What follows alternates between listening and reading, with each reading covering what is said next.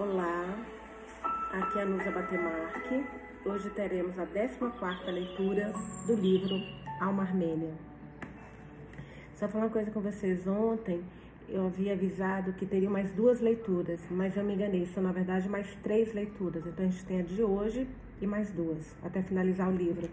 O livro acaba na página... Nossa, peguei uma gripe ontem, só por Deus. Na página 462 nós estamos na página 371. Então faltam aí ainda três páginas, três leituras, três episódios de leitura para a gente finalizar. Antes de ler os depoimentos, eu estava relendo o início, porque a gente está com muita dúvida, né? A gente está debatendo muito isso lá na, no, no Telegram, sobre o que aconteceu no início. Então eu voltei um pouquinho e hoje eu vou tomar liberdade só para reler algumas partes, bem do início, para a gente relembrar algumas coisas, que inclusive é a primeira parte do livro, né? É, capítulo 0. Olha, começou em 2019, agora a gente está em 2016, ela presa, né? Começou em 2019 em Boston e ela fala, tinham passado três anos desde a sua saída imprevista do Boston Times. Para a alma passeiã, a vida fora muito diferente desses últimos tempos. Não foram poucos momentos sentir saudade da rotina da redação, papapá, não tem... Aí ela colocou essa, essa frase que achei muito legal. Sua motivação agora habitava outro lugar, dentro de si mesmo, mais perto do seu coração.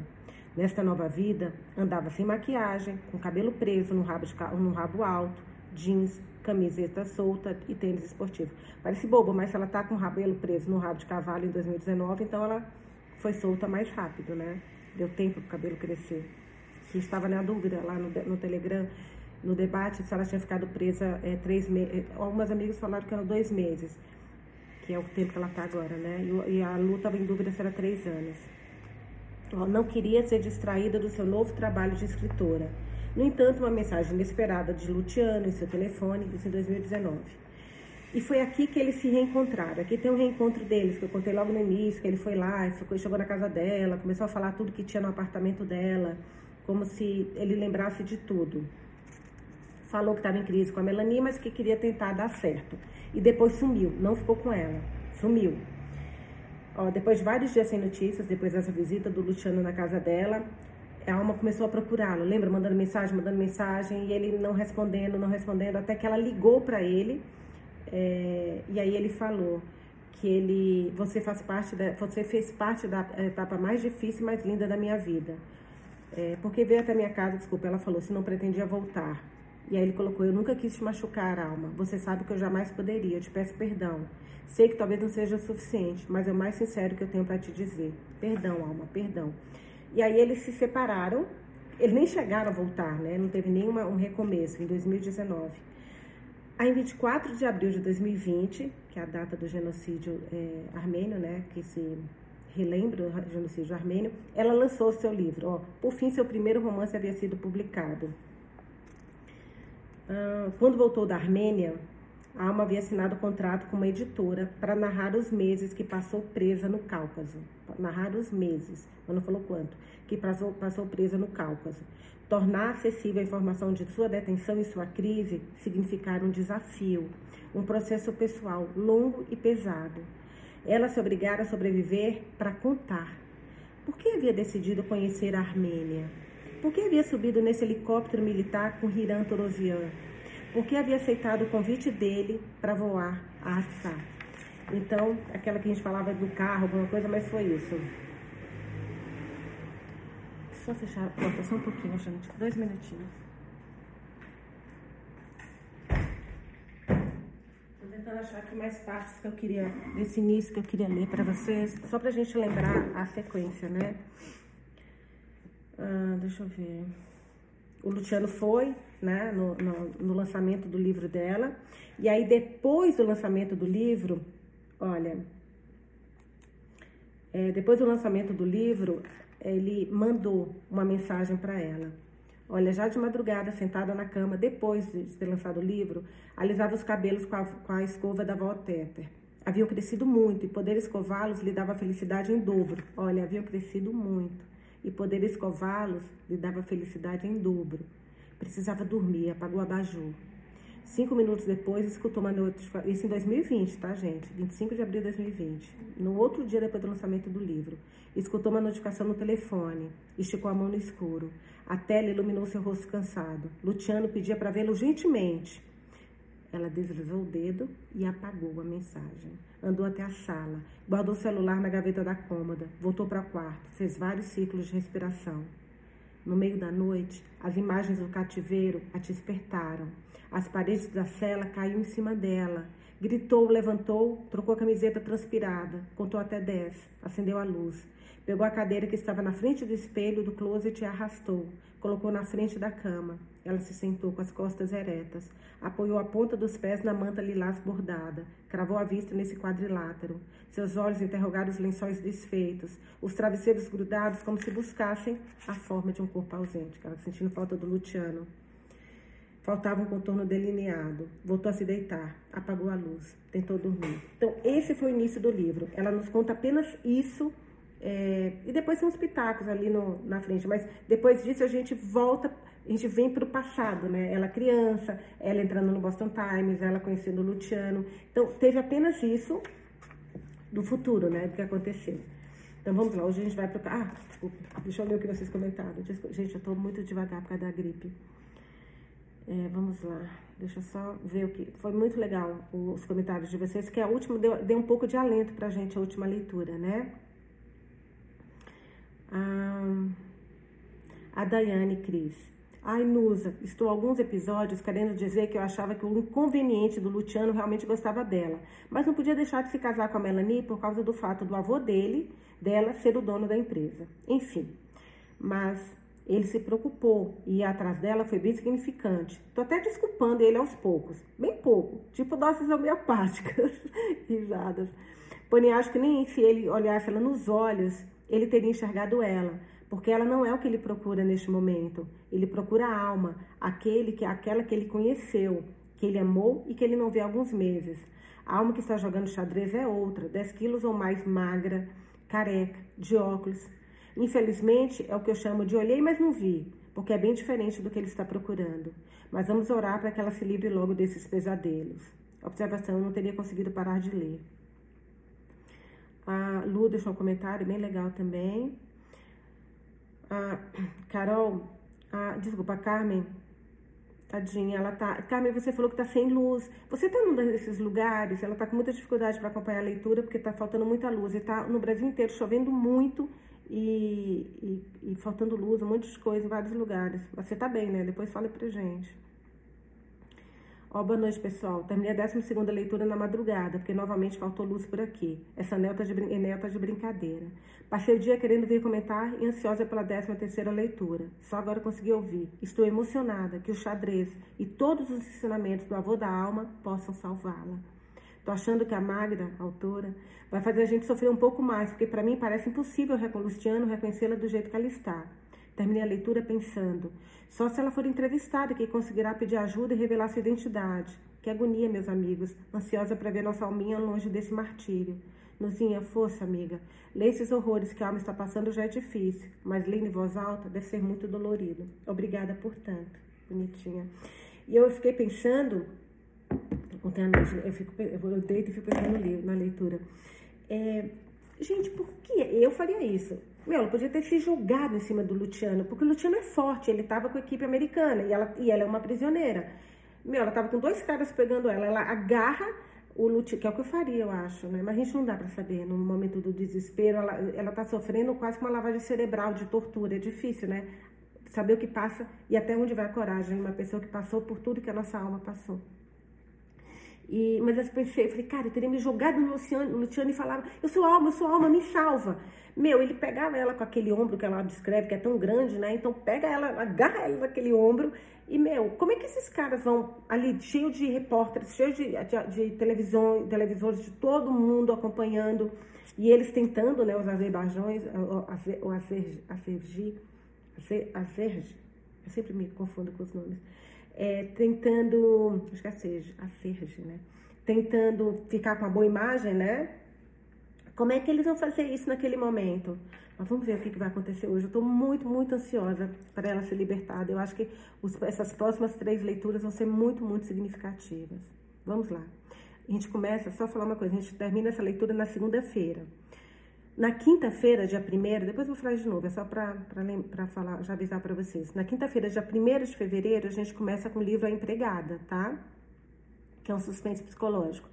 Mas não preocupa quem tiver atrasado, quem quiser seguir, por quê? Porque agora, como a gente vai começar direitinho, essa leitura, por minha conta das minhas férias, a gente começou só no dia 15 de janeiro. Mas ao empregado, a gente vai começar no dia 1 de fevereiro e seguir a ordem de tal respiro nos finais de semana. Então, a gente vai fazer a leitura quinta e sexta, duas leituras, sábado e domingo, respiro, para que vocês possam acompanhar, tá bom? Para quem tiver atrasado conseguir pegar. Então, vamos lá. Imãs sobre o tabuleiro. Baku, setembro 2016. Durante a noite, Alma vislumbrou, olha só, uma possível solução. Se jogasse de forma extravagante, teria uma chance de que as pessoas se concentrassem ao redor de sua mesa. O tumulto geraria mais tumulto, como o eco que se expande no vale deserto. Realizar lances incomuns e chamativos, nada menos que contra a China, ao lado da Rússia, se converteria no seu grito de liberdade faria as peças saltarem nos tabuleiros dos tabuleiros do Crystal Hall. Será que é o xadrez mesmo que vai salvá-la, gente? Bom, deve ser, porque ela já está participando do campeonato, né? As torres e os cavalos chamarem Luciano aos berros. A lógica do jogo também a distraía do seu pesadelo, de imaginar Hiram torturado, de considerar que ninguém lhe garantia um reencontro com Luciano. Devia reunir os rastros daquele ímpeto que conservava para jogar alto visualizar-se viva, apesar de conviver com a morte. Salvar-se para salvar também Hiram. Neste fio de respiração pulsava sua capacidade de pular num único bote salva-vidas que incrivelmente se chamava Luciano. Olha só. Ouviu a chave na porta da sua cela. Dois guardas a algemaram sem lhe dirigir a palavra. Aos empurrões, a colocaram no corredor rumo ao elevador e a conduziram ao estacionamento. Vulgar e Zainab a esperavam dentro do jipe. Alma acreditou estar tendo um déjà vu, mas devia conduzi-la a outro final. Tratou-se de concentrar na probabilidade de ver e de ser vista, de agir para favorecer o acaso. Durante a viagem, ninguém falou no jipe. Era transportada como uma carga. As algemas apertavam tanto que a faziam respirar fundo para aguentar os seus punhos cortados. Seu limiar de dor havia se modificado durante o cativeiro o seu olhar também. O veículo se deteve no estacionamento. Haviam chegado ao setor reservado para as autoridades. Após tirarem as suas algemas, a fizeram descer, entre zombarias e empurrões. Ordenaram que colocasse os óculos quadrados. Dentro do estádio, a quantidade de gente os impedia de circular com fluidez. Ainda assim, o seu corpo machucado sob essas roupas grandes começou a vibrar com adrenalina. Passou a mão pela cabeça calva. Voltou a olhar o tamanho do público. Avançaram com lentidão como uma maré. Pelo corpo deles deveria fazer que navegasse o seu próprio eco, o que seria propagado pelas suas peças no tabuleiro. Deram uma volta grande até chegar à sua área de jogo. Alma olhava para o setor do estandarte norte-americano. Tentava individualizar alguma blusa branca e a inscrição das linhas aéreas turcas. Por fim, foi sentada na mesa número 4, diante de Nishen, o rival chinês. Na frente do tabuleiro, a sua missão parecia impossível. Nishen estava entre os 100 melhores jogadores do mundo e ela não joga há muitos anos. E como ela falou, teve muita mudança, né, gente, do xadrez. Hoje em dia não é mais o método antigo. Hoje tem pesquisas, tem livros, tem computadores, tem todo uma, uma, uma um raciocínio que não tinha antes. É, raciocínio tecnológico, né? Como no pedestal não se rebaixava nem sequer para olhá-la. Alma começou com a sua jogada de sempre, o peão para o centro. E o chinês respondeu com uma jogada lateral. Logo chegaram a uma posição desconhecida e irregular. Alma não pôde compreender, então, o porquê da heterodoxia do chinês. No entanto, para qualquer enxadrista, fazia muito sentido. Para um jogador da importância de Nishen, jogar contra a alma na pele de Eunu Rashad era como estar de férias. Num torneio com tanta pressão dos treinadores e dirigentes, enfrentar um rival anônimo lhe permitia tomar licenças e descansar nos caminhos trilhados, como se estivesse de férias. Portanto, Nishen buscou sair da rotina. Ele se afastou da obviedade da sua siciliana para se entreter com as estranhezas de uma posição desconhecida. Sem saber, o chinês, com sua soberba, estava começando a ajudar a alma. Para quem entende um pouco de xadrez, eu vou mostrar aqui no vídeo a jogada, como está, tá? Eu não entendo nada, viu, gente? Eu só estou mostrando porque o desenho está aqui. Diante da ameaça do oriental, ela sacrificou seu bispo E7 por um único peão. Mas isso lhe permitia instalar um cavalo bem avançado em território inimigo. Para o resto da partida, Alma privaria Nishen do desejado roque. Internamente, o jogador começava a se repreender pelo jogo despreocupado. Depois de 15 minutos tentando decidir entre capturá-lo como rei ou com outro cavalo. Aliás, aquele outro livro que eu falei com vocês, as meninas me lembraram. É o Gambito da Rainha. Aliás, acho que foi o Pedro que falou, não me. Aliás, o Pedro deixou um recado pra gente lá no Instagram, no, no Spotify, bonitinho. É, que ele tinha sumido de deixar mensagens, né? E Gambito da Rainha, gente, é muito legal. O seriado é incrível da Netflix e o livro é maravilhoso. Vamos lá. Internamente, o jogador começava a se repreender pelo jogo despreocupado. Depois de 15 minutos, tentando decidir entre capturá-lo com o rei ou com o cavalo, Alma, por sua vez, especulava. Ainda não havia chegado ninguém para ver a partida. Começou a desanimar. Contar com uma posição chamativa contra um rival da elite havia funcionado bem, mas não se refletia na estratégia do eco. A cada segundo se agoniava mais, até que notou uma sombra que a deixou alerta. Quase grita ao confirmar sua presença. O seu admirado, Fabiano Caruana, integrante da delegação norte-americana, havia pousado o olhar no tabuleiro. Com a mão no queixo, contemplava uma posição. E isso era o mesmo que colocar um alto-falante de potência máxima no centro da mesa. Agora sim, as suas chances de ver e de ser vista podiam crescer exponencialmente. O seu sangue começou a correr pelas veias com urgência. O seu coração batia forte. A cada segundo chegava mais gente. A morbidez do público de se sentir atraído por esse desconhecido que o colocava em problemas deixou Nishen ainda mais conturbado. Capturou o bispo com o rei. Alma adiantou seu cavalo a D6 e o oponente recuou o seu a C7, com a ideia de centralizar a sua rainha. Então Alma viu uma oportunidade de ouro e sacrificou o seu segundo bispo em G6. Aqui é outra jogada que ela está falando agora. Jogou e bateu no relógio com força e insolência. Não se importou com a falta de respeito. Chamar a atenção era questão de vida ou morte. Se o seu rival capturasse, Alma moveria o seu cavalo até H4 e uma dança de equino sobre o rei preto manteria o público entretido por mais alguns lances. Um murmúrio se expandia ao seu redor. Pôde ver o rosto de Zeinab nervoso com cada par de olhos que se unia à partida. Havia custado a, vista, a vida de dois bispos, mas o eco navegava como uma realidade incontrolável. Só faltava mais uma coisa: que atraísse Luciano. O seu coração disparou como aqueles cavalos. Batia fora de si. A alma começou a sentir uma sede irrefreável. As suas mãos tremiam a, tão, a, tal ponto que lhe custava pegar as peças. E com tanta gente ao redor, começou a sentir falta de, de, de ar. De repente, acreditou distinguir Marche. O sócio de Carlo Conte abria passagem e avançava em linha reta até ela. Parado a metros das suas mãos transpiradas, fez que ela recuperasse um pouco de energia. O chinês finalmente capturou o bispo e a alma, como se a sua mão obrasse independente do corpo, moveu seu cavalo para H4. Uma queixa indecifrável do seu rival cheirou uma discussão que aumentou ainda mais o tumulto. A alma continuava buscando Luciano com o olhar à medida que era coberta por uma onda de frio. Começou a ver manchas escuras sempre que levantava os olhos. Tomou um gole d'água. Não conseguia se estabilizar. As suas mãos continuavam em ação, divorciadas do corpo. De repente, as suas costas e os seus braços se contorceram. Os olhos fugiram para trás e o globo ocular ficou em branco. Nossa! Soou um golpe seco e as peças se esparramaram. A alma ficou caída sobre o tabuleiro. Macho se aproximou de imediato para socorrer esse estranho jogador. Zeinab pensou que Alma estivesse fingindo, mas ao ver Macho manobrar, se afastou. O guarda controlava a cena a uma distância prudente. Se se aproximasse, poderiam descobrir a fraude da identidade de Alma. Márcio tentava atender o jogador em crise, tirou óculos dele.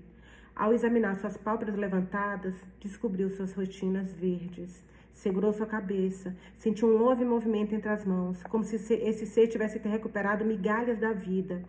Luciano, ah, meu Deus do céu, que calor, pelo amor de Deus, gente, que tensão aqui, pelo amor de Deus. Ai, puta merda.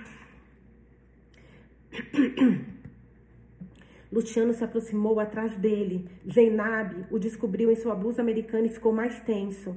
Afastem-se, eu sou médico, ordenou macho às pessoas. É verdade, ele é médico. Ordenou macho, esquecido. Ordenou macho às pessoas que se aproximavam e cortavam a circulação do ar. Segurava esse corpo inerte. De repente, escutou um som que saiu dessa boca seca, como se despertasse de um mundo distante.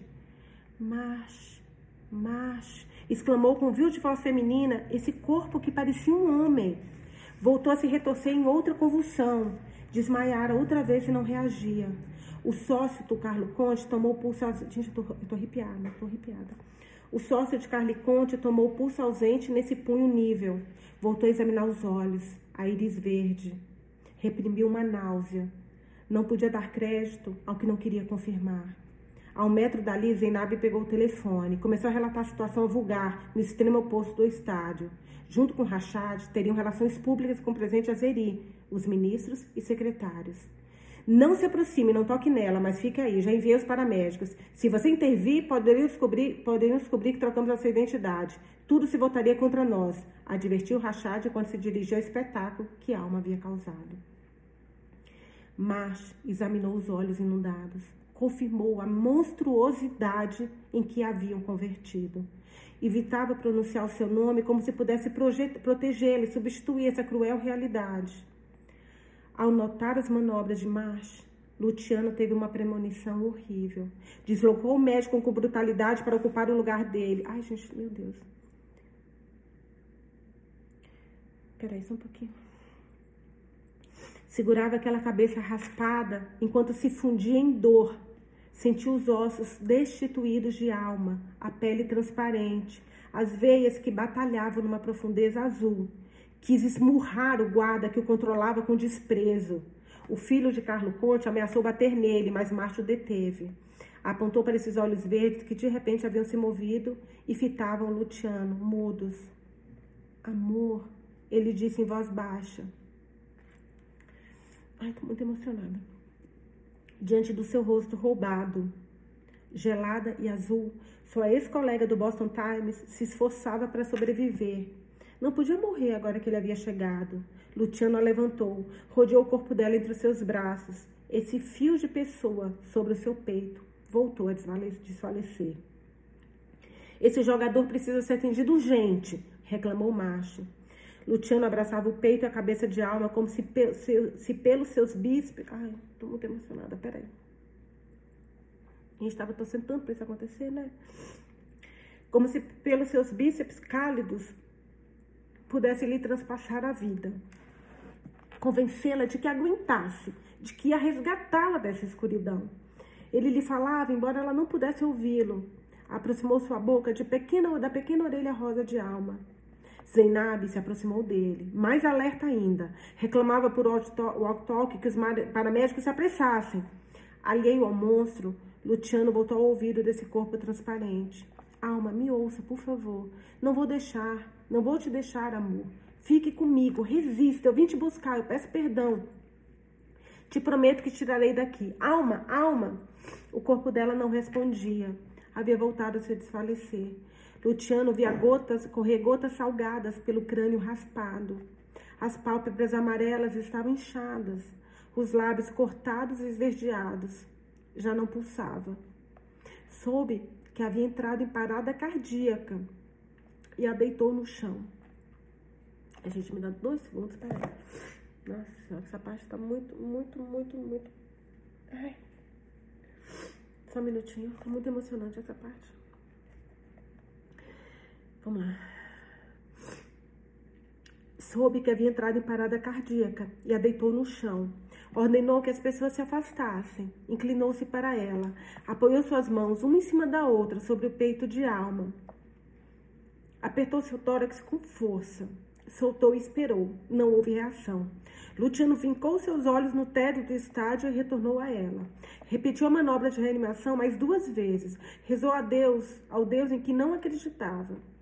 Invocou um milagre, enquanto seu olhar transbordava de fúria e lágrimas. Agarrou seus lábios dela para fazer respiração boca a boca. Por fim, a alma inalou. A gente sabe que ela vai sobreviver, porque a gente viu no início do livro. Mas, meu Deus do céu, que emoção é essa, gente? A alma inalou. Eu juro que eu já até esquecido disso. Agora que eu lembrei, eu falei, Vanusa, para no início do livro, ela tá viva. Por fim, a alma inalou. Ele voltou a olhar para ela. Alma vivia de novo, em seus braços. Um homem com uniforme verde, sapatos de descanso e estetoscópio o afastou. Mas Luciano não soltava a alma e Zeinab não desgrudava do paramédico. Macho se apresentou como médico pela segunda vez, mostrou seu registro. Indicou que poderia se tratar de um quadro de desidratação muito severo, além da parada da cardíaca da qual Luciano acabava de salvar este participante olímpico. O paramédico examinou o jogador entumecido. Coincidiu com o diagnóstico, inicial de Macho. Concordou que, se não fosse atendido com urgência, poderia desencadear sequelas irreversíveis.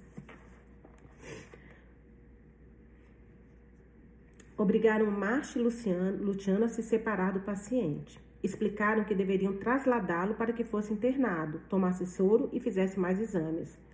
Luciano e Márcio escutavam os argumentos que o paramédico dava a Zeinab. Márcio perguntou para onde o levariam, mas o homem de uniforme verde e estetoscópio se negou a dar mais detalhes. Ficaram ali enquanto carregavam a alma numa maca? Oi? Que isso? Luciano e Márcio começaram a segui-lo, sem perder a alma de vista entre turbulência de curiosos. Nas mesas contíguas, a equipe chinesa pedia silêncio para se concentrar.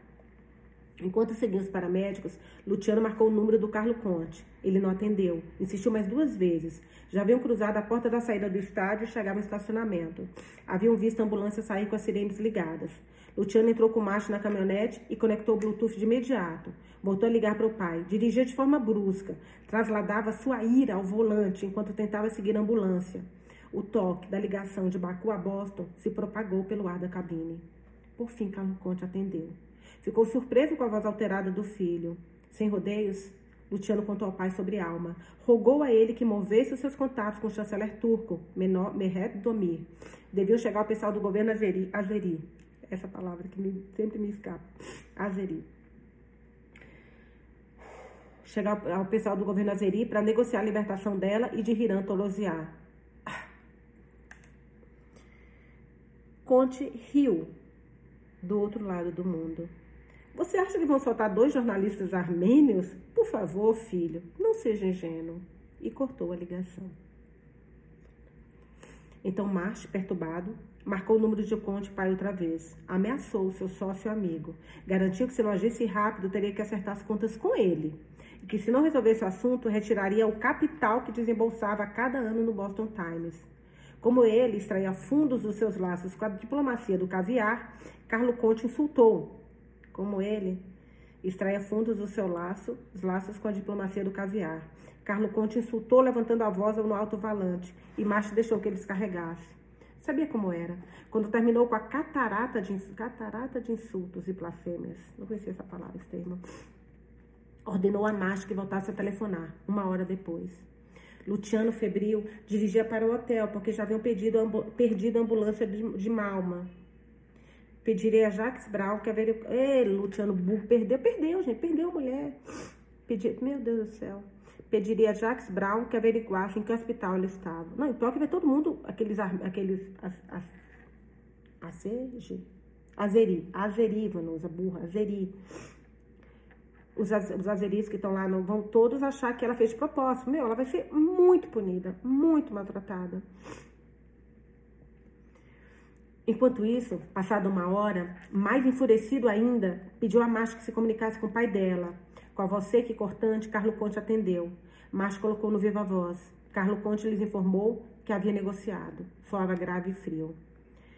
Vocês devem ligar para Gunnar Narimov, braço direito de Rachad, o diretor do ministério, aquele filho da mãe, que é o, o, o sobrinho dele, é a alma está tá substituindo o sobrinho dele, né?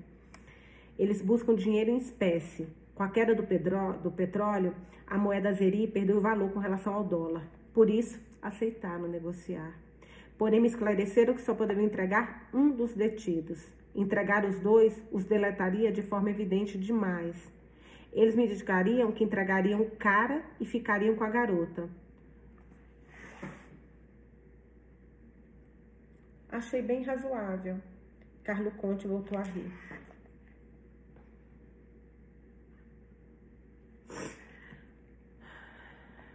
Meu Deus do céu. Você não pode agir assim, Luciano desafiou o pai. Totalmente alheio, como se não tivesse escutado o filho, Carlo Conte terminou de dar os detalhes da sua negociação. Narimov acertará com Rachá dentro do ministério. Eles pedirão 40 mil dólares por Hiran Torosian. Não vale mais do que isso, sublinhou Carlo Conte. Luciano se levantou, abriu a boca para insultar o pai. March o colou, cortou para se calasse. Acostumado a mandar sem se importar com os custos nem com as consequências, o seu sócio soava monótono e irônico. Desfrutava desse tom conferido pelo poder. Macho entendeu que não discutiria com o editor-geral do Boston Times. Ele colocaria uma parte do dinheiro e Luciano a outra. A maneira de agir do seu amigo o envergonhava. Havia sido difícil chegar a esse lugar, e, de fato, ele o ajudara no círculo de influências, mas havia questões nas quais o dinheiro não podia incidir. Não ia discutir. Não ia discutir. Encerrar a chamada. E Márcio prometeu a Luciano que se ocuparia de liberar a sua parte dos fundos. Enquanto escutava o seu padrinho, Luciano repassou num instante a sua vida. Melanie atravessou seus olhos. Havia machucado as pessoas que amava? Todas as comemorações se amontoaram. Cada aniversário do seu filho, cada brinde com Carlo Conte e com Farrell pelas novas alianças comerciais. Cada jantar onde se comentava a última viagem pela Europa. A engenhosa cumplicidade de Melanie com a sogra quando lhe recomendava o último spa que visitara com Luciano. De repente se viu com a corda no pescoço. E até macho havia entrado em tensão com seu pai. Desde jovem, Luciano havia aceitado o jogo de papéis. Crescera sobre a aça de um pai que o manipulava e acreditava o beneficiava. Começou a hesitar sobre quem era. Pela primeira vez em seus 36 anos, se perguntou até onde podia aceitar a gestão de Carlo Conte. Quanta responsabilidade lhe cabia e que consequências teria na sua vida se se afastasse desse círculo vermelho? Como seria constituir-se simplesmente em Luciano, sem sobrenome? foi invadido pela fúria. Primeiro contra seu pai e pior contra si mesmo. Poderia deixar o Boston Times? O seu corpo ficou tenso como uma estaca. Ameaçou dar um, seco, um soco nos vidros azuis da suíte real. Reuniu tanta raiva que caminhou até o banheiro e descarregou essa força oprimida no espelho. O cristal já não devolvia sua imagem. Macho escutou o golpe e correu para ver o que tinha acontecido. Os cortes na mão se notavam à simples vista e o sangue salpicava no chão e nos vidros quebrados. Macho o ajudou a desinfetar as feridas. A água oxigenada ardia nesses sulcos como ardia seu peito. Enquanto Marte vendava sua mão, Luciano lhe anunciou que resgataria a alma, que atiraria do Azerbaijão. Prometera isso a ela sobre seu corpo azul. Também se ocuparia de fechar o um negócio com Nalimov e Rachad para libertar Hiram. Depois, libertaria a alma de onde fosse que a tivesse internado e a esconderia para fugir juntos. Marte terminou o curativo. Em silêncio, tentou não o julgar. Antes de dormir, Luciano convocou Jacques Brau para tomar o café da manhã no dia seguinte. Eles se veriam na região dos cafés da, da, da cidade velha e amuralhada, longe das câmaras e do ambiente denso do hotel. No Azerbaijão, os lugares de luxo estão vinculados ao poder. Nessa faixa, tudo era gravado. Qualquer informação, dado, foto filmagem poderia ser utilizado contra ele. Outro subcapítulo. Esqueci de falar, muitos amigos leem, com, gostam de ler com o livro na mão, acompanhando a leitura, né? A leitura de hoje vai até a página 402, tá? A gente estava no 381. O dia amanheceu pesado. Numa mesa coberta com tecido de motivos peça, atrás dos seus óculos espelhados azuis, Luciano esperou Jax Brown. Uma jovem garçonete de cabelo comprido, meio castanho, pele azeitonada e olhos entre verdes e dourados, foi atendê-lo. Enquanto ela anotava o pedido, ele observou sua maquiagem. Tinha uns traços que não coincidiam de todo com uma mulher caucasiana mais clara. O uniforme de Tapcavé destacava sua boa figura. Ele se perguntou pela origem étnica dessa garçonete. Parecia mais do norte da Síria do que do Cáucaso, mas não pôde ter certeza. Sou Leila. Agora mesmo trago seu café. O senhor deseja mais alguma coisa? Perguntou com um bloco nas mãos, fazendo-se entender no idioma dele. Depois, por sugestão de Jacques Brown, pediram um café da manhã caucasiano. caucasiano. Após alguns minutos, Leila voltou. Fazia equilíbrio com uma bandeja onde oscilava os chás em copo de cristal. Ela os depositou na mesa junto com baklava, as peras e berinjelas em calda, mais um recipiente com castanhas de caju, amêndoas e pistaches. Quando Leila se retirou, Jacques contou a Luciano que Alma havia dado entrada no Central Clinic, um lugar que fora restaurado pelo pai do presidente Azeri. De acordo com as suas averiguações, era vigiada por dois guardas, dia e noite. Neste velho hospital soviético atendiam funcionários, diplomatas e estrangeiros. O voluntário também havia descoberto que Alma continuava em terapia intensiva.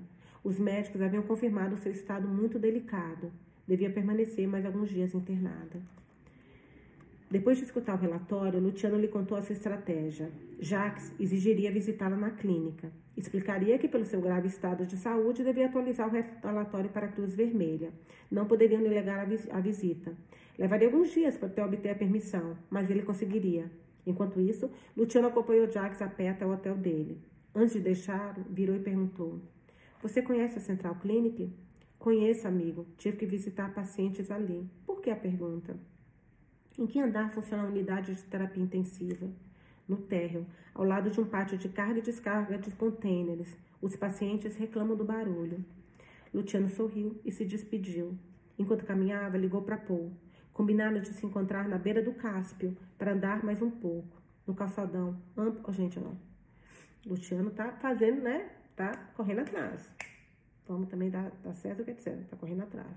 Muito bem, Luciano. Muito bem. No calçadão amplo e semi-deserto, não havia nenhum papel no chão. O assalgado parecia. Eu acho que ela merece um homem muito melhor do que Luciano. Um homem sozinho, um homem solteiro, um homem que pode não seja tão egoísta, né? Ele não tá sendo agora, mas ele é. Então vamos lá, vamos ver o que vem por aí. O assalgado parecia deixar o cérebro mais lento, mas não o seu, que girava com toda a pressão e adrenalina. Luciano repassou o plano com Paul. Macho transferiria os fundos às suas contas. Cada um devia retirar uma quantia para completar a moeda de troca por Irã. Eles se moveriam separados pelos bancos de Baku. Luciano se mostrava ativo, mas nervoso.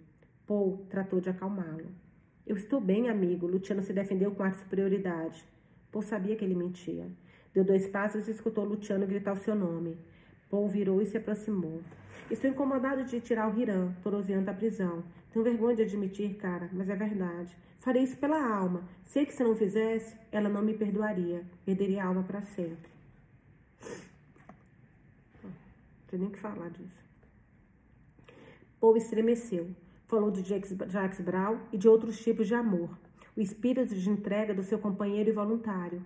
Luciano sabia que Paul falava em outro idioma e por isso também confiava nele. Paul e Jacques tinham parâmetros diferentes.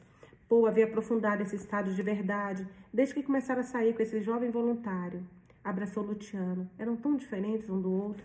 Confirmou a ele que sem dúvida deviam libertar Hiram, que não podiam agir com a lógica de Carlo Ponte. Luciano esboçou um sorriso. Mais uma vez, agradeceu que Paul Sharp fosse seu amigo. Caminhou muito pela orla espessa até sentir que a raiva cedia alguns níveis. Viu a hora no telefone e retornou ao café do terraço. Cumprimentou Leila. Fez um sinal para que lhe trouxesse um chá. Da mesma mesa, ligou para Gulnar Narimov. Um homem com voz grave atendeu. Luciano marcou com ele no mesmo lugar para depois do meio-dia. Para que o reconhecesse, indicou que estava usando camiseta preta e olhos azuis espelhados, óculos azuis espelhados. Chamou Leila e pediu que ela lhe recomendasse algo para almoçar. Leila lhe sugeriu cuscuz. Essa jovem tinha algo de especial. Ô, Luciano, tá tanto reparando nessa mulher, gente? Na boa. Não deve ser maldade, né? Não é possível. Mas vamos lá. Não podia decifrar o que era, mas os seus olhos verdes olhavam de forma dura e doce ao mesmo tempo. Se tivesse 15 anos a mais, Luciano teria afirmado que Leila poderia ser irmã de alma. Ok. Pensou que devia estar louca e com muitas saudades da sua ex-colega de Boston Times. Por isso, acreditava reconhecê-la com frequência em quem com quem encontrava. em quem encontrava. Quando terminou o cuscuz, Leila perguntou-lhe se havia gostado do prato. Luciano lhe agradeceu pela recomendação e ela perguntou se devia fechar a conta. Ainda não, muito obrigada. Espero mais alguém para o café. Problemas? Soltou Leila. A pergunta dela lhe pareceu estranha. As mulheres azeris não se mostravam tão abertas. Porém, não sabia se Leila azeri. Talvez pertencesse a alguma das minorias perseguidas neste país. Tudo em ordem. Estou esperando um amigo. Luciano afirmou sem dar detalhes. De repente, o sol começou a iluminar as plataformas de petróleo recortadas no Cáspio. Gente, depois faz uma pesquisa do Mar Cáspio e as, as plataformas de petróleo. É impressionante, assim, é, é lotado, lotado. Entre as mesas, um homem de uns 50 anos, bigode estilo militar e cabelo tingido de cenoura, avançava na sua direção, até que se deteve na sua frente. Gunnar Narimov. Ele estendeu a mão enquanto Luciano... Se... Ele é o quê? O braço direito de Rachad? Só um pouquinho, gente. Só um minutinho. Ah, tá, tá, tá. tá. Só um minuto. Vocês devem ligar para o Gunnar, Gunnar Marinov. Abraço direito de Rachar. Então, braço direito, tá bom? Gunnar Narimov. Ele estendeu a mão enquanto Luciano se levantava para cumprimentá-lo. Pediu que tomasse assento. Sentiu repulsa. Ainda assim, concentrou-se em que a conversa fluísse, breve e pontual. Acordaram que Luciano levaria metade do dinheiro ao mesmo café dentro de dois dias. A outra metade ele entregaria ao passar pelo MNS para buscar Irã. Será que Irã vai ser solto? Ai, tomara, tomara. Antes de levantar, Narimov, Narimov lhe deu um papel com o um número em dólares. Dupli... Nossa, que filho da... Duplicava a cifra que Carlo Conte havia mencionado. Luciano leu 80 mil e arregalou os olhos, pretos como petróleo. Quanto valia uma vida? Disso dependia de alma. Sabia que se não tirasse Hiran, não podia recuperá-la. Recordou as palavras de Sharp essa manhã. Visualizou a si mesmo enfrentando seu pai. Sofria por esse momento de particular autenticidade. Pensou nos olhos de alma, em seu corpo extinguido no cristal hall. Imaginou que tipo de relação ela teria com Hiran Torosian. Até onde poderiam estar envolvidos. Não suportou a ideia de ter chegado tarde. Recordou a primeira vez que se amaram. Focalizou o instante em que havia sido sua. Devia recuperá-la. Luciano pediu outro café depois que se despediu de Narimov. Precisava processar muitos assuntos. Olhava pensativa em direção ao mar Cáspio. Leila se aproximou para retirar a xícara e Luciano pediu a conta. Enquanto assinava o recibo do cartão de crédito, perguntou a Leila se ela estudava ou só trabalhava no café. Tinha intuição. Talvez Leila pudesse ajudá-lo. Era uma forma de saber um pouco mais sobre essa mulher que lhe inspirava confiança. Sim, eu estudo direito na Alemanha. Voltei ao Azerbaijão, onde moram meu pai e meus irmãos, para trabalhar no verão e ganhar alguns dólares. Eu gostaria de ficar morando fora, mas meu pai se nega. Não tem futuro se permaneça aqui. E além do mais, de repente Leila se deteve como se tivesse se arrependido de falar. Luciano animou. Perguntou por que ela não queria ficar no Azerbaijão. Leila fez uma pausa. Decidiu continuar. Eu pertenço a uma família humilde e trabalhadora. O meu pai entrega verduras por toda a cidade e povoado do interior, como seu, com seu caminhão. Passa a maior, tempo do, a maior parte do tempo na estrada. A minha tia fica em casa a cuidar dos meus irmãos. Temos uma história difícil de desenraizamento e eu quero me formar, conseguir ferramentas para defender o meu povo. Qual é o seu povo, Leila? Perguntou Luciano, Luciano inquieto. Oh, não, desculpe, não devia falar tanto. Você é estrangeiro, não é? Veio por causa da Olimpíada? Isso mesmo, disse Luciano. E imaginava. Eles se esforçam para fazer o que os estrangeiros visitem o país, para dar uma imagem de grandeza e tolerância. Quando eu nasci, em 1993, o pai do atual presidente estava no poder. Esse homem derrocou o primeiro presidente democrático que houve no Azerbaijão quando o país saiu do período soviético. O governo apresenta o nosso país lá fora como uma jovem democracia, mas na verdade, ao longo dos meus 23 anos, o Azerbaijão é governado por um único sobrenome. O primeiro mandatário trabalha na reforma da Constituição para que o reelejam, o reelejam indefinidamente. O poder econômico e político pertence a alguns poucos sobrenomes daqui. Luciano a escutava petrificado. Essa mulher tinha sim a valentia, valentia, sim, tinha valentia e espírito de luta. Não pôde evitar associá-la à alma. Um pager tocou no, pager tocou no cinto do uniforme de Leila. Desculpe, meu chefe me chama na cozinha. Um prazer ter te conhecido. Espero que volte. Ela disse enquanto se afastava e olhava para ele com seus olhos verdes combinados com pinceladas amarelas. Leila desapareceu atrás das mesas. Luciano ficou pensando nas palavras dela. De repente, havia sentido como se tivesse retornado às suas conversas com alma de madrugada. Mais um subcapítulo. Enquanto isso, Zeinari vulgar, vulgar, faltou o L aqui para, nossa, vulgar, bebiam no período noturno no MNS. Com a vodka, poderiam suprimir essa frustração que sentiam. Alma havia se livrado deles porque agora estava internada. Ainda que o hospital funcionasse sob o domínio do Ministério Público, ali não poderiam gozar, não se. Meu Deus do céu. Ali não poderiam gozar vendo como ela se deteriorava, e menos consultá-la para que lhes aconselhasse o movimento sobre o tabuleiro. Enquanto isso, a eliminação da Olimpíada, somada às carências econômicas e aos desgastes que sofriam em sua vida diária e familiar, o situava em um lugar ainda mais obscuro. Passada meia-noite, Zeinab se via mais álcool a vulgar. No porão, diante das costas maltratadas de Hiram, pendurado do teto pelas algemas, descarregavam sua ira, sadismo e frustração. Indicaram ao guarda que intensificasse as chicotadas contra, contra o armênio. Esse povo chato, exigindo as suas terras, bebiam e repetiam. Enquanto batiam em Hiram, também lhe contava que sua amiga Alma havia terminado no hospital. Zainab rodeou e lhe disse como estava bonito. Não é só a alma que saberá como você é. Nós também vamos desfrutar do seu corpo.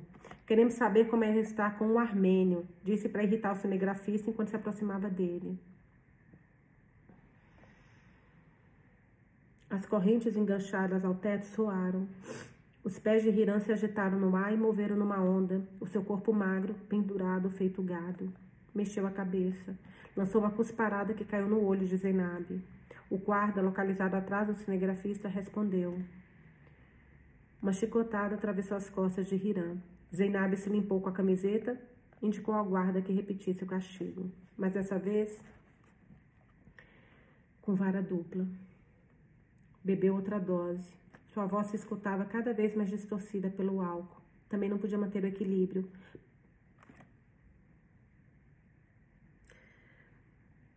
Passou o cano do AK-7 pelo sexo de Hiram. O cinegrafista voltou a cuspir nele. Quando o guarda estava por lançar a terceira chicotada, ouviram a porta do porão.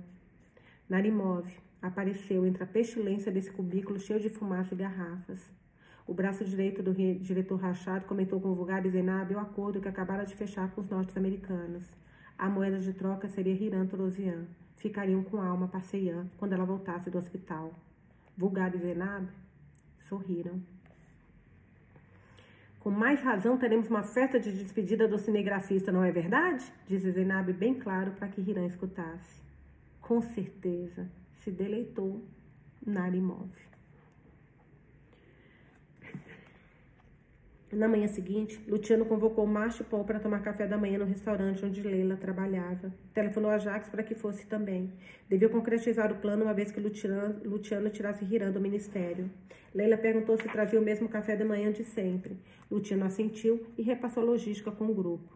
Jacques havia visitado presos políticos na terapia intensiva da Central Clinic. Lembrava que as janelas para o pátio de carga e descarga de contêineres estavam selados com vidro duplo por causa dos ruídos, mas sem grades. Com um plano bem elaborado, poderiam tirar a alma por aquelas janelas. Com a ajuda de Paul e umas alavancas de ferro, além de um pouco de força, as destravariam do contramarco. Só precisariam que Jacques entrasse no quarto e distraísse os guardas. Depois, Jacques tiraria a alma pelas janelas. Luciano deteve. O Jacques não entrará, de maneira alguma. Eu farei isso, impôs Luciano. Como pretende, por acaso não confia em mim? atravessou Jacques. Eu serei você dentro da clínica. A alma não confiará em você. Além do mais, não podemos nos arriscar. Todos olharam para Luciano, que continuou com absoluta normalidade. Paul, ideia boa, hein? Muito boa. Paul, você deverá falsificar uma identificação para mim, disse e depois virou-se para Jacques. Você me dará o seu colete de, da Cruz Vermelha. Luciano soava categórico. Ninguém teve coragem de contradizê-lo. Por último, salientou os detalhes. Temos que nos mover com rapidez. Não podemos correr o risco de que alguma coisa falhe. Concluiu. Também incluiu o macho com mais ordens. Você comprará um celular para que eu deixe na entrada do hospital quando me pedirem. Todos concordaram com o olhar. Quem poderia discordar de Luciano Conte quando ele decidia alguma coisa? Com essa parte do plano resolvida, repassaram como tirariam Hiram. Ele mesmo buscaria o cinegrafista armênio no final do dia da Olimpíada. Aproveitaria esse momento de menor atenção, entre os funcionários, empregados e nas ruas em geral. Todos concordaram. Jacques e Paul se despediram. Luciano ficou a sós com Marche. Propôs a ele a ideia final. Uma vez que resgatassem Hiram e tivessem alma, teriam que tirá-la do Azerbaijão, escondida. Eu te conheço, amigo. O que você pensou? disse Marche. Luciano esperou que Leila se aproximasse. Perguntou na frente de Marche se o pai dela continuava transportando verduras, verduras pelas estradas do país. Disse que poderia encomendar um trabalho a ele. Quando entregou a conta, Leila discretamente passou Luciano um papel com o telefone do seu pai. Ligue para ele esta noite, eu avisarei. O meu pai se chama Nihad. Ele fará por você o que precisar. Essa garota também confiava nele. Luciano guardou o papel no bolso do jeans. Voltou ao hotel com Marsh. Desceu para correr na esteira da academia. Precisava extravasar, a sua cabeça não parava. À tarde, quando o horário de Leila já havia terminado, Luciano retornou ao bar. Esperava Narimov. O homem de cabelo cor de cenoura não poderia opor resistência. Todos conheciam a linguagem e o cheiro do dinheiro fresco no Azerbaijão. E para o país, a pressão da Anistia Internacional, Human Rights Watch, Repórteres Sem Fronteiras e outras organizações internacionais que se somavam crescia com o passar das horas. Fazia alguns dias que, finalmente, o pedido pela libertação de Hiran Torosian e de Alma Passeyan ocupava as manchetes dos jornais europeus. Ora, ora, ora. Essas matérias, além do mais, recordavam a longa lista de prisioneiros políticos que enchiam as prisões do país. Demorou, hein, gente? Muito bem. Narimov pegou o dinheiro e, antes de sair, disse a Luciano que ligaria para ele para que fosse buscar Hiram. O filho de Carlo Conte o observou se retirar. Sentiu desprezo. De volta a Flame Towers, viu cair da noite pela janela. Observava da sua torre em direção à Avenida do Parlamento, totalmente iluminada. Distinguia a silhueta da Central Clinic e os seus cinco andares. Faltavam menos de 24 horas para salvar a alma. Acordou muito durante a noite e se levantou nervoso. Desceu para correr na esteira outra vez. Depois de tomar uma ducha, encontrou Marte, Jacques e Paul para tomar café. O restaurante de Leila funcionava como base de operações. Ela lhes levou o chá com tâmaras e frutos secos. Cada um pôs sobre a mesa o dinheiro retirado da sua conta. Luciano terminou o café com cardamomo e guardou os envelopes com sua mochila esportiva preta, repassados os movimentos. Antes de sair, Luciano ficou de pé e cumprimentou Leila. Leila desejou-lhe sorte nos estudos. Disse que o seu pai, Nihá, era um bom homem, dando a entender que já havia acertado com ele. Leila sentiu com o olhar. Luciano voltou a lhe desejar sorte. Repetiu que não abandonasse os seus ideais, que terminasse os estudos e que se alguma vez visitasse Boston, podia contar com ele. Deixou seu cartão pessoal. Leila olhou para ele e guardou o papel no bolso do uniforme. Não duvido, gente. Posso estar sendo muito maldosa agora, mas eu não duvido que ele ainda termine essa história com essa Leila, tendo a Leila como amante. Tinha esquecido. Porque isso que ele estava fazendo pela nossa, nossa alma não lembro agora quem falou, uma das amigas falou, não é mais que obrigação. Acho que foi não lembro quem foi, mas alguém falou. E é isso mesmo, não fez mais, tá fazendo mais que obrigação. Tem muito para que deve para nossa menina. Marcha dirigiu, outro mais um subcapítulo. Marcha dirigiu até o Ministério Nacional de Segurança. Ninguém falava na caminhonete. Estacionou na garagem principal e Luciana, Luciana entrou sozinha. Deixou seu, sozinho, deixou seu celular com Marcha. Disse ao padrinho que esperasse do lado de fora. Ainda recordava o caso do jornalista saudito nacionalizado norte-americano que havia sido esquartejado em ácido dentro da embaixada da Arábia Saudita em Istambul. Havia entrado na sede para pedir permissão para se casar. Sua noiva esperava na rua e havia sido advertida por ele. Se não saísse, devia alertar sua agente. O caso seguia impune. Se Luciano não saísse em menos de uma hora com Hiran Torosian, Marcha devia ligar para Carlo Conte e os altos contatos que Jacques Brown devia deixado da Cruz Vermelha e da Anistia Internacional. A sua respiração ficou curta dentro da MNS. Luciano se identificou e perguntou ao guarda da entrada pela sala de Narimov. Depois que ele deixou as suas identificações, o homem o conduziu até o elevador acarpetado. Narimov o recebeu no segundo andar com um aperto de mãos. Ele o fez entrar em seu gabinete. Ao lado da escrivaninha, numa pequena sala com dois sofás e uma mesa baixa, lhe apresentou o Rachado, o diretor do MNS. Narimov lhe serviu um chá que trouxe em jarra de bandeja de, e bandeja de prata. Luciana tirou sua mochila das costas e pôs o envelope recheado sobre a mesa. Narimov contava cédulas, um, cédulas, uma por uma. Tomava o seu tempo, enquanto acompanhavam pelo televisor as instâncias finais da Olimpíada de Xadrez. Narimov e seu chefe felicitaram Luciano pelo notável desempenho da equipe norte-americana. Quando Narimov terminou de contar, Luciano fez silêncio. Deixou notar que também não se prestar ao, ao jogo exagerado dessa mímica de mercenários. Esboçou um sinal para se levantar e olhou para Narimov. Rachad deu um telefonema. Falou na frente do Luciano em seu idioma, como que para colocá-lo a par. Deixou entrever, deixava entrever que se comunicava sem intermediários com o presidente da nação, que ficava formalmente informado e avalizava a libertação. Rachad desligou. Marcou então outro ramal. Falou com o guarda em Azeri. Não seja impaciente, amigo. Narimov provocou e se viu outro copo de chá. O cabelo engomado laranja brilhava. Tinha a mesma cor do chá que Luciano nem tocou. Examinaram um ao outro. Dois minutos depois, a porta dessa sala carpetada se abriu. Hiran Torosian se deu, deu um passo cambaleante, custodiado por dois guardas. O rosto robusto tinha uma expressão devastada e de desconfiança. Deu uma olhada em Luciano Conte. Era a primeira vez que ficavam frente a frente. Luciano lhe estendeu a mão sem olhar para ele, ao mesmo tempo que pronunciava o seu nome. Quando Hiran notou a montanha de dólares sobre a mesa, compreendeu. Carlo Conte censurara para sair no jornal. Carlo Conte contribuíra para a saída de alma do Boston Times. E Luciano Conte havia reunido todo esse dinheiro para tirá-lo do MNS. E alma? Deduziu, com alegria e tristeza, que era parte do plano de Luciano. A presença dele explicaria o silêncio de alma? Luciano conduzia pelo braço. Hiram percorreu com excitação e abismo esse tapete para a rua. Atrás deles se escutavam as botas dos guardas e as portas que se fechavam. Todos nós achávamos que o Hiram não ia sair vivo, né, gente? Quer dizer, calma. É, como é que fala? Se tudo acabou bem, é porque ainda não acabou, né? Então vamos esperar um pouquinho, porque, meu Deus do céu, tem que acabar bem, tem que acabar bem. Tem que, ele tem que estar no lugar seguro. A gente pode respirar. Ele e a alma. Vamos lá. No fundo do corredor se notava a luz que chegava da rua. Magro como estava, Hiran acelerou o passo. Quando chegaram à porta, Luciano não soltou o braço dele. Segurou mão com mais força para que continuasse caminhando com naturalidade. O céu de Baku desabou, úmido e pesado sobre suas cabeças. O sal ardeu os olhos de Hiran Torosian. Marsh desceu da caminhonete para ajudá-lo a subir atrás. Luciano deu a volta, sentou-se ao lado de Marsh e só então respirou. Dentro do carro, o fedor, e o, a, o fedor, a suor e falta de água de Hiram invadia a cabine. Marcha abriu a janela. Luciano lhe indicou que dirigisse para Park Boulevard, um shopping center com uma torre de vidro em pleno centro da cidade. Hiram não podia articular uma palavra. Não sabia se vivia um pesadelo ou se saía dele. Do assento traseiro, olhava Luciano. Seus olhos voltaram a se cruzar com ar desafiante no espelho retrovisor.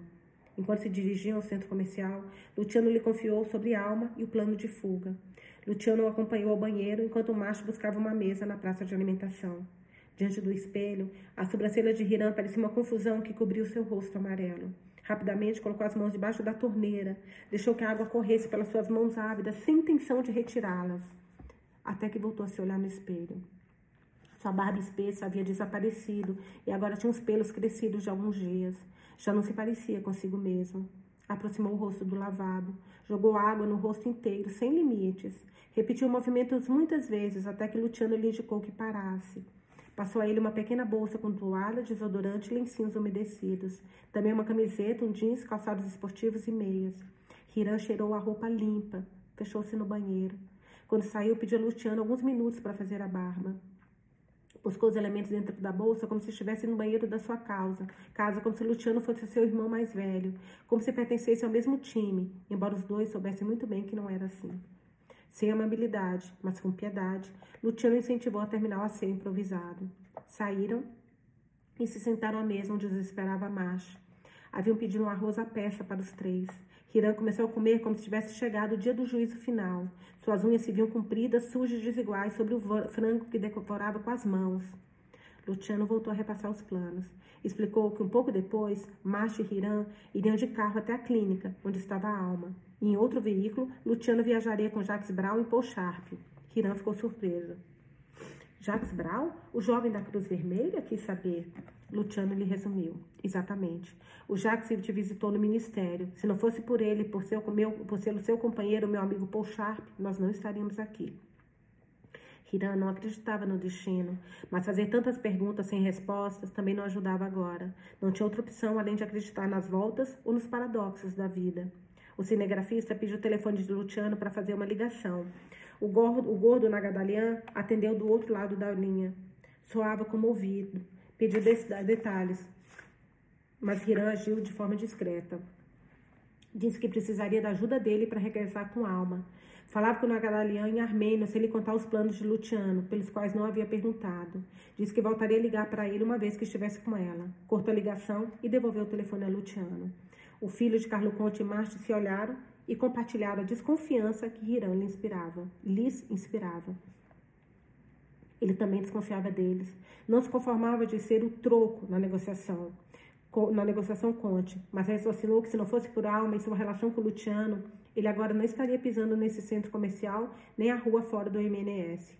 Seu estômago se revirava só de aceitar isso e de pensar em alma, debilitada, debilitada e presa no hospital. Também de imaginar o que Luciano planejava com alma agora que havia se apresentado em Baku e resolvia seu caso com dólares e telefonemas. Lembrou-se da última vez que havia cruzado com ela no pátio do ministério. Ficava atormentado de imaginar o que teriam feito com ela. Ele havia levado alma a Artsá. Sentia-se responsável porque a havia exposto. Por mais que o seu estômago se revirasse, não pôde se opor ao plano. Luciano tiraria a alma da clínica e ele aguardaria no carro, junto com March e outro veículo de suporte, conforme havia lhe confiado. Ele não tem nem força para fazer mais nada, né, gente? Nem força. O Hiram. Terminaram o almoço. Foram ao supermercado do centro comercial, onde compraram dois macacões de trabalho para que Paul e Jacques usassem. Irã orientou Luciano e Marcha com os nomes em russo nas etiquetas. Logo, Paul e Jacques chegaram ao estacionamento do subsolo. Luciano os apresentou. A Hiram, embora já conhecesse Jacques, as circunstâncias haviam mudado. Luciano passou para outra caminhonete. A hora se aproximava. Mais um subcapítulo. Ao entrar à noite, Paul e Jacques levaram Luciano à esquina do hospital. Eles se dirigiram à área dos contêineres. O céu caía pesado sobre suas cabeças e o pavimento ainda fervia, embora fosse quase outono em Baku. Era, além do mais, o dia final da 42ª Olimpíada Internacional de Xadrez. Márcio conduzia a caminhonete para o mesmo pátio. Ele a situou na frente, esquina da frente, de modo que pudesse conservar o contato visual com Paul e Jacques atrás. Luciano atravessou a rua, passou a mão pelo cabelo e fechou levemente o colete da Cruz Vermelha. Seus olhos estavam focados no acesso semicircular de vidro da Central Clinic, a parte mais moderna do edifício. Na entrada, um guarda lhe pediu a identificação. Meteu a mão nos bolsos dianteiros do colete extraiu a segunda via que Paul lhe montara. A sua foto ao lado do nome de Jacques Brown o identificava como voluntário da Cruz Vermelha. Paul havia se encarregado do design no computador de levar para imprimir e de plastificar a identificação. O filho de Carlo Conte entregou a identificação ao guarda. Tratou de parecer natural. Na entrada, o segurança transcreveu o nome no caderno, enquanto o televisor na parede reprisava as partidas finais da Olimpíada. Ele trouxe uma bandeja e lhe indicou que deixasse ali os seus pertences: chave, celular, cinto, todo objeto metálico e eletrônico. Fazendo-se aproximar, pediu que ele esticasse os braços em cruz e separasse as pernas. O guarda o apalpou, do, apalpou dos pés ao tórax. Quando se assegurou de que Luciano não ocultava nenhum elemento cortante debaixo das roupas, voltou à sua mesa. Com lentidão parcimoniosa, preencheu com os dados do visitante um cardão verde. Olhou para ele. Seu olhar ficou suspense. Suspense por um instante, Luciano tremeu. A seguir, o guarda lhe entregou o guardão verde com seus dados. Depois se levantou de má vontade e lhe indicou o corredor que conduzia a um box central. Ordenou que se anunciasse com a chefe da enfermagem. Lutino avançou por essas lajotas gastas. Teria acreditado estar vivendo em outro tempo se não fosse pelos televisores que apareciam perto desse box central. Ali também, as, tela, as telas relatavam o final da Olimpíada. O clima de excitação que dominava o Crystal Hall parecia querer dar algo, querer dar algo dessa falsa alegria aos edifícios e às pessoas de Baku, que não a tinham. Enfim, chegou ao pequeno guichê. Ele se apresentou e entregou a permissão verde à chefe, uma mulher muito alta, com o rosto alongado. Dessa bancada, observou dois guardas na porta de um quarto na diagonal. A alma só podia estar ali. A chefe de enfermagem voltou a anotar o nome dele e, com um olhar, indicou a porta enquadrada pelos dois homens de armas longas. Luciano foi até lá. Cruz vermelha, enfatizou diante dos seus rostos intrépidos. Os homens vestidos com casacos militares e coturnos o olharam de cima a baixo. Produziu-se um vazio durante dois segundos que lhe pareciam eternos. Então, o da direita abriu a porta cinza sem vontade. O mundo se deteve. Luciano entrou no quarto fechou a porta. Se tivesse olhado para a alma nesse instante, teria se jogado junto a esse corpo frágil de cabeça careca que o encheu de raiva e tristeza. Não podia se deixar dominar pelos demônios. Apertou os dentes e o peito, aproximou-se da janela, abriu a cortina, voltou ao painel de comando sobre a cabeceira da cama. Cara, e como é que você vai tirar uma pessoa que está na UTI? Agora que eu tô pensando, pera um pouquinho, porque tem todos os remédios que ela tá tomando. Não, tem que tirar, óbvio que tem que tirar, calma, tem que tirar. Mas assim, será que tá tudo bem, sabe? Ela, ele tem, tem que levar remédio, sei lá, tô sendo prática, mas eu não sei, é porque meu, meu cunhado ficou no final do ano passado na UTI, na terapia intensiva, né? E é muito cuidado que tem que ter. Mas vamos lá. Tô até confusa aqui. É, voltou ao painel de comando sobre a cabeceira da cama, fez um jogo de luzes para que notassem do lado de fora. Que dane-se também, né, gente? Assim, tipo, oi. Se for pra, ela vai morrer de qualquer jeito, então tem que tirar, óbvio. Em seguida, Paul desceu da caminhonete. Tô suando. Vestido com macacão, com uma das alavancas, efetuou um movimento justo e destravou o contramarco da janela pelo lado de fora. Uma das folhas se abriu. Luciano devolveu um gesto de aprovação e Paul lhe passou a outra alavanca pelas suas costas. Luciano deu meia volta. Colocou a alavanca na maçaneta de, man de maneira que travasse a porta do quarto pelo lado de dentro. Tinha poucos segundos. Aproximou-se da cama. A alma parecia um sono profundo. Olhou o corpo dela, as mãos cinzas e a boca rígida. O aspecto dela lhe provocou outra pontada de dor e indignação. Reprimiu o impulso de chutar as paredes, de espancar os guardas e todo o MNS por cada uma das marcas que haviam deixado em alma, pelos ossos que trespassavam sua pele, pelos pômulos pontudos, pela sua aparência de menino desnutrido, por cada fio de cabelo ausente. Pegou sua mão gelada, custou-lhe sentir o pulso distante, Aproximou-se do ouvido e viu o sangue seco atrás das suas orelhas. Alma, suave, bem suave, pronunciou seu nome, com toda a doçura de que era capaz. A ex-editora do Boston Times moveu as pálpebras. Alma, Luciano voltou a dizer como se essa palavra pudesse trazer, fazer que ela voltasse a si. Observou a silhueta imperceptível sob o lençol. Alma, lento voltou a chamá-la. Segurou sua mão fria, tentou quebrar a sua extrema magreza. De repente percebeu um murmúrio, um movimento sutil nos lábios dela. Alma, repetiu atormentado. É alma, dessa vez soou como uma ordem. Devia acordá-la. Alma, meu amor, olhe para mim. Luciano sentiu pavor de que não respondesse. Insistiu, embora recordasse o aviso que Marte lhe dera. O estresse emocional, a medicação e os valores clínicos. Ai, tô com o médico junto. Lógico, Vanusa, burra, tô com o médico junto. Calma, tá tudo bem, tá tudo bem. O estresse emocional, a medicação e os valores clínicos instáveis poderiam ter levado a alma a um estado de confusão. Como quer que fosse, ela o reconhecesse ou não, Luciano ia tirá-la dali. Alma, meu amor, por favor, sou eu. Você precisa me escutar. Não temos tempo a perder. Alma virou a cabeça de lado sem olhar para ele. Luciano entendeu que não ia ser fácil. De repente, ela focou seu olhar nele. Mal moveu os dedos. Continuava sem emitir som algum. Luciano apertou a mão dela com força. Não sabia se ela o tinha reconhecido, mas entendeu que havia chegado o momento. Não podia esperar, ou morreriam os dois. Alma, me escute. O que eu vou dizer é importante. Eu vou te tirar daqui agora, entendeu? Sou eu, o Luciano. Você só tem que se deixar levar. Eu estou aqui para cuidar de tudo, meu amor. Fique tranquila, vem comigo.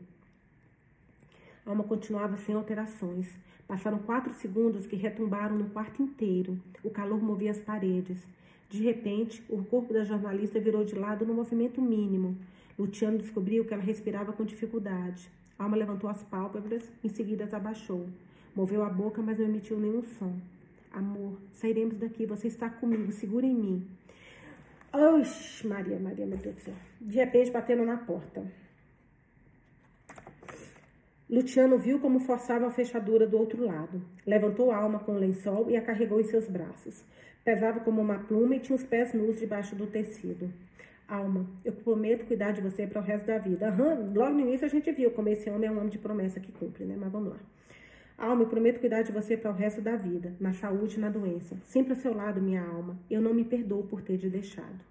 Luciano a segurou em seus braços. Alma abriu os olhos. Seu braço magro se acarrou ao pescoço dele. Luciano a sentiu grudado seu corpo. Respirava com ele. Algo havia se ativado nela. Ninguém ia tirá-la dele. As batidas na porta soaram mais fortes. A madeira se sacudiu. O tempo havia se esgotado. Com as pernas, suas pernas longas, Luciano avançou três. Imagina se esse Jacques Brown ia fazer isso, gente. Mas nunca que ele é, né? Luciano tem mais estímulo, né? Tem, tem um estímulo aí que o Jacques Brown não teria. Com as suas pernas longas, Luciano avançou três passos até a janela. Depositou a alma nos braços de Paul. A porta do quarto se abriu de repente e Luciano pulou a parede. Bateu os joelhos contra o asfalto. Levantou-se num grito. Mais do que de dor, foi um grito de guerra. Jacques desesperava com o motor ligado. Luciano conseguiu subir o assento traseiro do carro ao lado de Alma. Jacques pisou fundo em primeira. O pneu cantou. Alma se agitou enquanto Luciano a segurava. Atrás, todos escutavam os, os tiros. Quando viraram a esquina, no meio do tiroteio, do tiroteio, a caminhonete de Marcha e Rirão seguia, a certa distância, sem perdê-los de vista. Tinham que dirigir sem pausa até entrar na autopista e chegar ao posto de gasolina, onde Nihá os esperava. Luciano emudeceu uma gase com água mineral, embebeu os lábios partidos de alma. Logo depois, e com extremo cuidado, pegou outra gase. Jacques, perfumista e expert, pediu a Paul que untasse com óleo de lavanda que sempre levava consigo. Paul passou a Luciano, que praticou uma massagem suave nas têmporas prateadas de Alma. Sentiu de repente que ela apertava os seus dedos. Foi invadido por uma corrente de felicidade. Estava em perigo, mas Alma respondia. Jacques Ex-piloto de corrida na França, exprimia sua habilidade no volante. Ordenou a todos que abaixassem a cabeça. Após algumas manobras arriscadas, seguiu em frente entre os disparos até que despistou a patrulha. Todos respiraram com alívio, embora a trégua não durasse muito tempo e as autoridades policiais estivessem buscando reforços. Enquanto isso, Jacques se comunicou com Marche. Falaram por telefone no viva voz. Combinaram de se reencontrar no posto de gasolina indicado por Nihar. Se nada os detivesse, se veriam ali em uns 20 minutos. Alma emitiu um, livre, um gemido leve, abriu os olhos e sorriu para Luciano. Ele acariciava sua cabeça calva, os lóbulos das suas orelhas, numa massagem contínua. Ao mesmo tempo, umedeceu seus lábios com a gaze. Quando notou que ela havia recuperado um pouco da força, sussurrou em seu ouvido que ia vesti-la. Alma, por favor, me ajude, você se sentirá melhor assim. Luciano entendeu que ela o havia reconhecido porque se deixou vestir. No centro comercial, ele escolhera para ela um conjunto de roupa íntima preta de algodão. O top era esportivo, sem fecho, parecia mais confortável. Havia sido muito estranho o instante de privacidade que pedira a Marcha e a Hiram para fazer as compras, a compra. Escolher a roupa para vesti-la e resgatá-la, para tirá-la desse lugar, e não para ir para uma festa. Com extrema amorosidade, Luciano colocou a calcinha preta em alma por baixo do lençol, até acomodá-la em sua cadeira. Depois afastou o tecido da parte superior e ergueu com cuidado seu tórax nu. Vestiu um nelo top e uma camiseta salmão. Ficava impressionado de sentir os seus ossos. Luciano retirou o lençol definitivamente e colocou as pernas de alma dentro de uma calça folgada, estilo oriental. Por último, a envolveu num chale açafrão. Havia escolhido esse por ser a cor preferida de alma, pela sua energia e vitalidade. Por fim, estavam já estavam juntos. A alma respondeu com um movimento sutil. Luciano apertou as mãos dela. Não precisou falar nada. Por indicação de Jacques, lhe deu um gole da bebida tônica e umas barras de cereal. O GPS marcava menos de um quilômetro para chegar ao posto de gasolina. Enquanto entravam, distinguiram o pisca-alerta do caminhão de Rinar estacionado onde checavam os componentes mecânicos do veículo. As portas da carroceria estavam ligeiramente abertas. O setor ficava bem ao lado dos banheiros e do outro lado do corredor, a cafeteria. Atrás dos vidros, observaram o macho de costas numa banqueta. Se haviam agido conforme o plano, Hiran já os aguardaria dentro da carroceria, escondido entre os caixotes de verdura, à espera de que subissem com alma. Em troca de uns manás, que Marcha já havia lhe entregado por ordem de Luciano, Nihá havia preparado uma reserva com água, chá e pão para os seus singulares passageiros. A despedida devia ser sem sentimentalismo, curta, para evitarem se expor. O tempo jogava contra eles, que deviam estar sendo buscados por todos. Luciano ordenou a Jacques que combinasse com o um colega da Cruz Vermelha. O jovem Ciro levaria o seu veículo urgentemente ao consulado francês.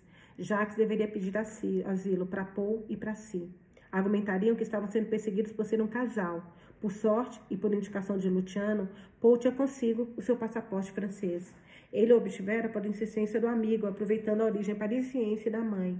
Só faltava que Marcha encontrasse a equipe norte-americana e se dirigisse ao aeroporto para retornar ao seu país o quanto antes. Luciana seguiria a viagem com Alma e com Hiram. Não gostava de compartilhar o tempo com o cinegrafista, mas já não pretendia se separar de Alma. Deu um braço, abraço curto em Jacques e Paul. Nos falamos em alguns dias. Não façam bobagens. Nada de fugir agora em lua de mel. O Tiano teve tempo de brincar.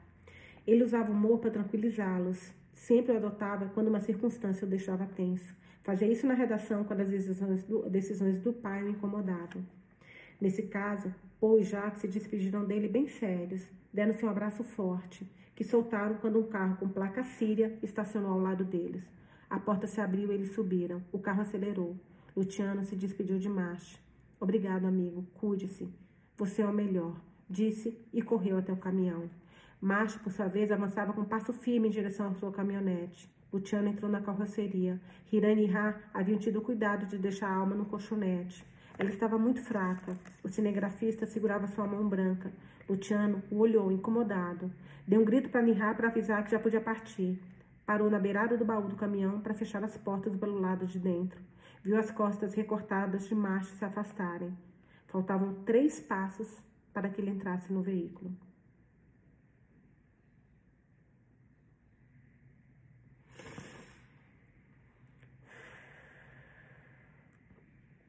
De repente, escutou o eco de um som metálico e compacto. Luciano viu o corpo magro de macho desabar no chão. A cabeça dele bateu contra o asfalto e começou a sangrar. Deu um grito, Nihá acelerou forte. Se não tivesse sido por esse movimento do caminhoneiro, Luciano teria se jogado. O seu amigo, caído no chão, atingido pelas balas. Escutou as sirenes de uma viatura que se aproximava enquanto o baú do caminhão se movia e se afastava. Hirão olhou para ele, em choque. Alma perguntou se estava tudo bem. Era a primeira vez que falava. Luciano virou para ela, pegou a sua mão. Meu amor, faltam 400 quilômetros para que cheguemos à fronteira com a Radsá. Nihá, um bom amigo, está nos levando. Esperamos estar ali umas seis horas, disse, forçando para que a voz não falhasse. O rosto de macho voltou a ele, o seu último abraço. O sangue fervido no asfalto, as sirenes que não paravam de apitar. Agarrou a alma contra o seu peito. Baixou a cabeça sobre esse corpo morno que segurava. Os seus olhos pretos se embaixaram. Começou a chorar. Acabamos a leitura de hoje. Amanhã a gente vem com, com o capítulo 15, que é Reconstrução. Um bom título para o próximo capítulo. O que falar desse episódio, gente? Emoção. Emoção define. Foi muito, muito emocionante tudo isso que aconteceu. Eu tô muito feliz que soltaram, libertaram o Hiram também. E os azeris receberam, na verdade, o que eles queriam, né? Porque era 40 milhões por pessoa, depois eles dobraram, mas se era 40 milhões por pessoa, eles receberam os 80 milhões. Fiquei muito triste com a morte do macho. Muito, muito, muito triste. Mas assim, algo tinha que acontecer com alguém, né? Não podia dar tudo tão perfeitinho. Foi um episódio que eu amei, amei, amei. Eu tô muito curiosa pro que vem por aí. Eu acho que a história de Luciano com a alma, pelo que a gente viu no início, eu acho que eu li hoje com você, para vocês, inclusive, eu acho que não, não vai ter continuidade. Mas a alma merece ser feliz. Muito, muito merece encontrar um homem que a trate com todo respeito e dedicação e carinho que ela merece. Bom, vamos ver o que vem por aí. Aguardo a opinião de vocês. Beijos, até amanhã.